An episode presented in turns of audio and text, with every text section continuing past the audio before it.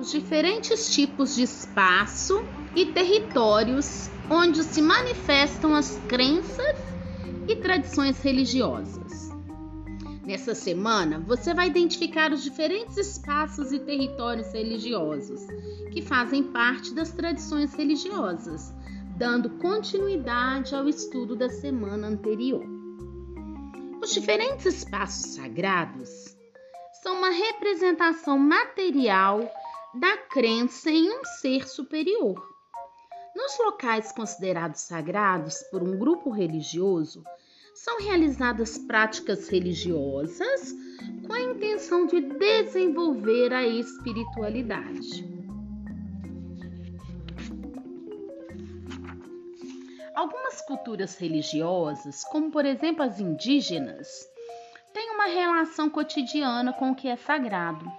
Por viverem na natureza, respeitam todo ser vivo como uma obra do Criador. Também existem lugares na natureza que são considerados sagrados e por isso não sofrem interferência dos seres humanos.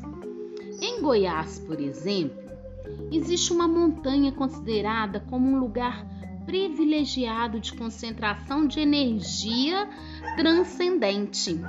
Algumas pessoas acreditam que ir lá é trilhar uma jornada espiritual que ao levará ao encontro da natureza como divina mãe e fonte sublime da vida. É importante que as pessoas aprendam a respeitar os espaços e ter territórios religiosos pois é uma forma de respeitar a diversidade cultural.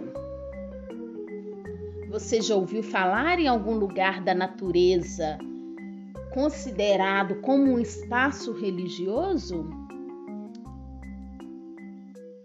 Qual tipo de comportamento que as pessoas devem ter quando estão circulando os espaços sagrados? Mesmo que aquele espaço não seja da sua crença religiosa.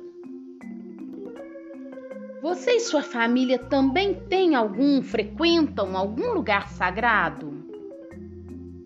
Que espaço é esse? Você respeita os espaços sagrados dos outros?